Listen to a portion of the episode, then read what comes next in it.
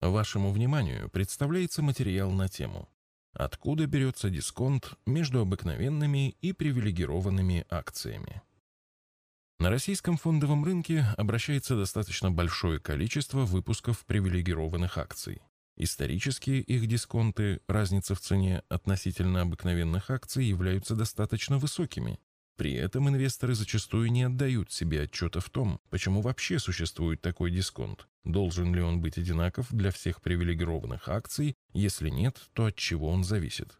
Разница в оценке привилегированных акций предоставляет дополнительные возможности по повышению результативности работы на фондовом рынке, так как здесь появляется вторая составляющая результата. Помимо потенциальной доходности обыкновенной акции эмитента, возникает еще и возможность сокращения дисконта между привилегированными и обыкновенными акциями. Чтобы выявить возможность сокращения дисконта, необходимо понять, от чего зависит его размер. В настоящий момент мы выделили три основных группы факторов, влияющих на размер дисконта. Первый соотношение ликвидности, то есть размера среднедневного оборота обыкновенных и привилегированных акций эмитента. Второе. Соотношение долей чистой прибыли, выплачиваемой акционерам обоих типов акций в течение определенного промежутка времени и остаточной стоимости при ликвидации. Фактически это соотношение размера дивидендов к остаточной стоимости при ликвидации. Третье. Уровень корпоративного управления эмитента. Каждый из факторов можно измерить количественно, и все они влияют на расчет справедливого дисконта. После расчета справедливого дисконта для определения потенциальной доходности привилегированных акций мы используем потенциальную доходность обыкновенных акций, скорректированную на величину этого дисконта. Мы увеличиваем ее, если дисконт должен сокращаться, и уменьшаем, если дисконт должен расти, на соответствующий коэффициент. Рассмотрим влияние данных факторов на примере компании, у которой в уставе в части привилегированных акций прописан дивиденд в виде процента от прибыли. Есть оговорка, что дивиденд на одну обыкновенную акцию не может быть больше дивиденда на одну привилегированную. Определена остаточная стоимость при ликвидации наравне с обыкновенными акциями. Стоит отметить, что даже если это не оговорено уставом, данное условие вытекает из закона об акционерных обществах. Соотношение ликвидности. Используя разработанную в компании шкалу, проводим сравнение ликвидности.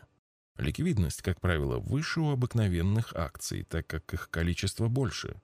Прифов не может быть более 25% от уставного капитала, но бывают исключения из-за разного размера фрифлота. При наличии хорошего уровня ликвидности по обоим типам акций, например, как по акциям ПАУ Сбербанк, эта часть дисконта равна нулю.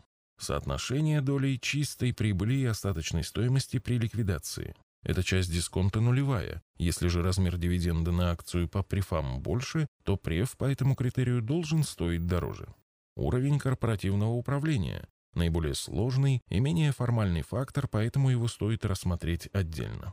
Если уровень корпоративного управления у компании высокий, то дисконта быть не должно, так как владельцу префов нет никакой необходимости вмешиваться в деятельность эффективной компании, и у него никто не ворует. И действительно, зачем право голоса портфельному инвестору, если не воруют и управляют хорошо, а финансовый результат делится честно в соответствии с уставом? Если все по-честному, то стоимость префов может и даже должна быть выше, чем обычки. Дополнительно отметим, что в результате наших исследований выяснилось, что заметное влияние на дисконт оказывает наличие и объем позиций портфельных инвесторов на фондовом рынке. Если в структуре инвесторов растет доля портфельщиков, дисконты сокращаются.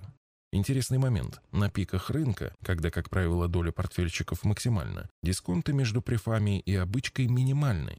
Но для прогнозирования дисконтов это наблюдение сложно использовать. Рассмотрим, какие риски, выражающиеся в потере доходов на акцию, существуют у владельцев привилегированных акций в компаниях с невысоким уровнем корпоративного управления. Риск размытия балансовой стоимости, по сути остаточной стоимости при ликвидации, через дополнительную эмиссию.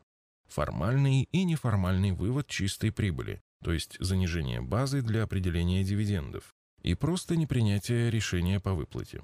В компании разработана специальная методика для оценки качества корпоративного управления, которая используется для прогнозирования дисконта привилегированных акций к обыкновенным. В заключение хотелось бы отметить, что если внимательно проанализировать все группы факторов, то дисконт префов кабычки – это в большей степени характеристика качества корпоративного управления компании и, как следствие, страхов портфельных инвесторов по отношению к честности мажоритария. Если вспомнить корпоративные преобразования в компаниях с высоким уровнем корпоративного управления, то они конвертировали префы в обычку один к одному. Например, Лукойл. Также важно отметить, что в дисконте заложен уровень понимания смысла финансового инструмента под названием «привилегированная акция». Есть такой фактор X, когда владельцы префов из года в год получают доходов на акцию больше, а курсовой рост одинаковый, но дисконт существует, и он достаточно большой. Что это? Непонимание инвесторов или будущие риски корпоративного управления? Непонимание одних, что нельзя воровать, и неразумение других, что получаешь больше, приводит к такому явлению, как неправильный дисконт. Выводы. Дисконт между обыкновенными и привилегированными акциями возникает из-за различий в сути данных инвестиционных инструментов. Основные факторы возникновения дисконта – разница в ликвидности, разница в соотношении долей чистой прибыли в стоимости при ликвидации, Уровень корпоративного управления. Обычно при высоком уровне корпоративного управления не возникает большого дисконта. С другими материалами по вопросам вложения денег вы можете ознакомиться в нашей книге «Заметки в инвестировании». В электронном виде книга распространяется бесплатно и доступна для скачивания в удобном формате на нашем сайте arsagera.ru.